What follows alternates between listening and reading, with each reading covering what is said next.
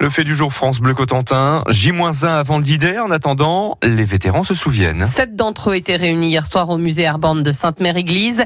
Des anciens du débarquement qui ont partagé un petit repas et la diffusion aussi d'un documentaire. Le reportage est signé Simon de Faucompré. Un petit plateau, une petite chaise pour ceux qui ne sont pas en fauteuil roulant et beaucoup de choses à se raconter. Ce repas entre sept vétérans du D-Day entouré d'une grosse vingtaine de proches.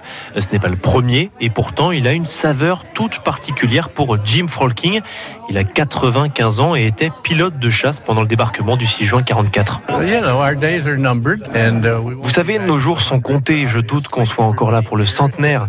Donc euh, on profite, on partage, on a tous des expériences différentes. C'est amusant. Son fils cadet Steve est venu des États-Unis avec lui, un effort important pour une opportunité sans égale. C'est sans doute l'une des dernières fois que ces soldats peuvent se réunir. Qui sait, dans cinq ans, ils ne seront peut-être plus là, ou ils auront oublié.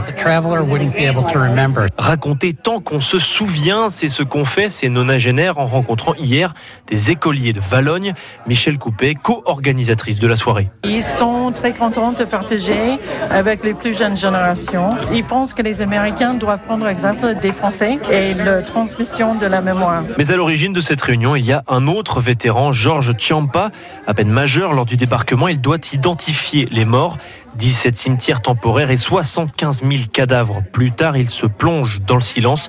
C'est en revenant en terre normande 50 ans plus tard qu'il comprend le besoin de faire passer ces histoires aux jeunes générations. Je n'en avais jamais parlé à ma femme ni à mes enfants, mais quand je suis revenu pour les 50 ans en 94, j'ai vu ces tombes américaines. Certaines croix n'avaient même pas de naissance, juste une date de mort. J'ai trouvé ça horrible. Depuis, je veux montrer aux jeunes le prix de la liberté car nous, ce prix, nous l'avons payé.